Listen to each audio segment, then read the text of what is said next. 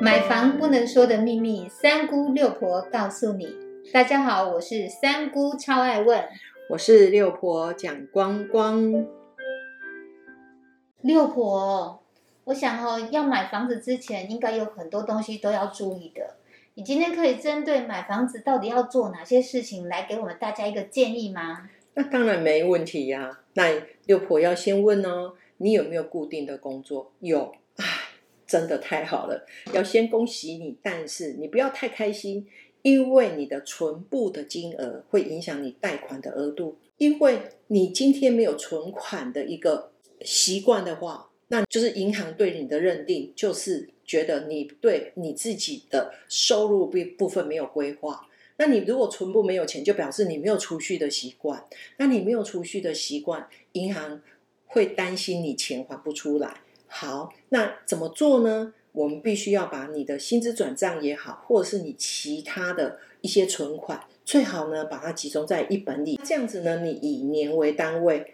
那你如果看到了。你的存部里面的钱是慢慢的在堆叠上去，我想不是只有你看到，以后你在买房子的时候，银行也看到了。所以从今天开始，你把钱跟薪水不要分散在很多的存部里面，你把它集中到一本。也要注意一件事情哦，不要领光光。哦，你你光光之后其实是没有用的，对你想要买房子是没有帮助的。你有固定的收入，你有固定的存款，那以后你的存款的均值就会很漂亮，对你买房子是有帮助的。哇，那六婆，那如果没有固定工作的怎么办？像有一些他们就是摆夜市啊，或者是做家管啊，或是做网拍的这些怎么办？好，一定会遇到这个问题。也许你是菜市场卖菜的，也许你是网络的一个直播主，或者是你是做电商，或者是你只是一个呃出工，就是你今天在工地，就是每天去领日薪的人。我跟各位报告，没有关系，真的没有关系。可是你必须要辛苦一点，每一天的收入你必须不要偷懒，每天要去存银行。那你存了银行之后，你可以看到你数字的堆叠变化。那变化的部分不是只有你看得到，银行也看得到。那你不要存五千领八千，你这样子是没有意义的。那你必须是存五千，可能顶多就是领个一千两千，这样就好了。这样子的部分，其实你可以看到你的数字是逐日在剧增的，慢慢慢慢的，瓜牛在慢慢走，它其实也会到，乌龟也一样。所以我觉得存款的这件事情，对银行来讲，它必须看得到数字，所以你做对这件事情，真的很有帮助。那请问一下六火，学历跟买房子会有关系吗？好，这个很多人都不知道，你真的是非常聪明，问了一件不可说的秘密，就是说，你知道吗？你的学历在他们评分的部分是可以加分的啊。你今天是小学，他可能评分，我们以十分来讲，他可能你只有小学毕业，那可能是什么？你的小学毕业可能就是只有三分。好，可能就是你的评分只有三分。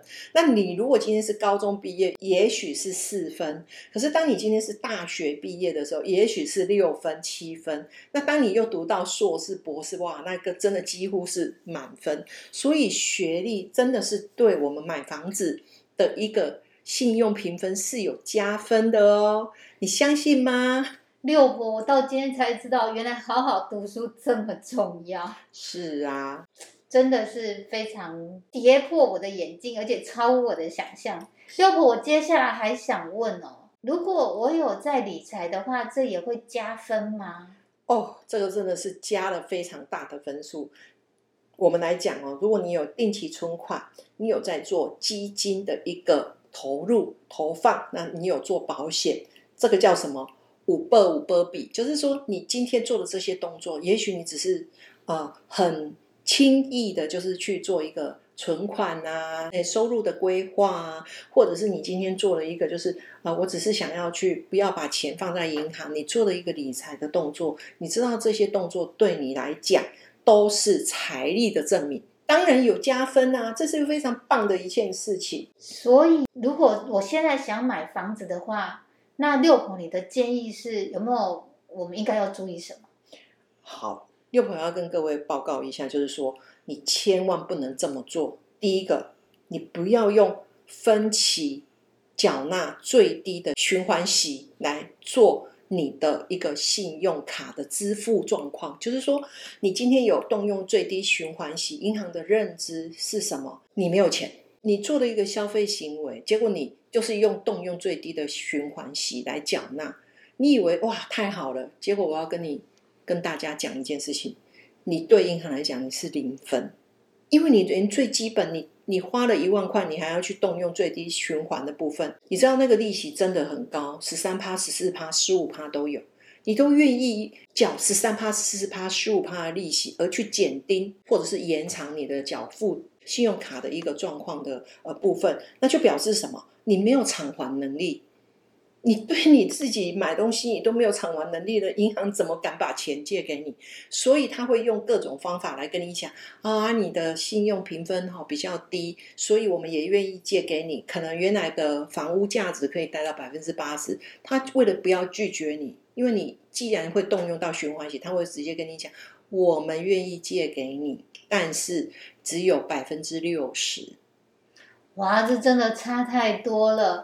原来我们在买东西的时候使用分期付款的这一个习惯，或者是习惯会用循环利息的这种习惯哦，都会影响到我们到时候在买房的时候贷款的成数哦。是，那真的是太得不偿失了。我再来补充一个部分，那因为有人呃都会问呃六婆说，那如果说我今天是因为保险我去做了分期，会不会去影响？不会。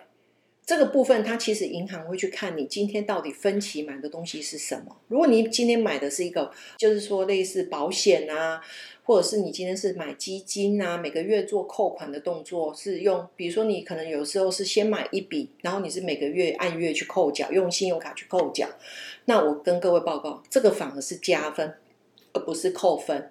好，所以我跟大家来分享这件事情，只是我希望大家必须要去。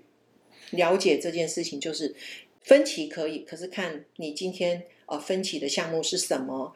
然后呢，最好严禁做的一件事情就是信用卡的循环息缴纳最低的部分，这一件事情真的不可为。还有一件事情是，你不要认为我超过缴款期限晚缴个三四天没有关系。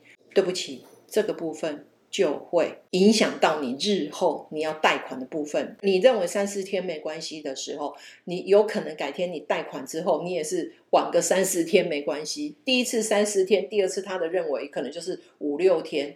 那我要跟各位报告，这样子你是完全跟银行借不到钱。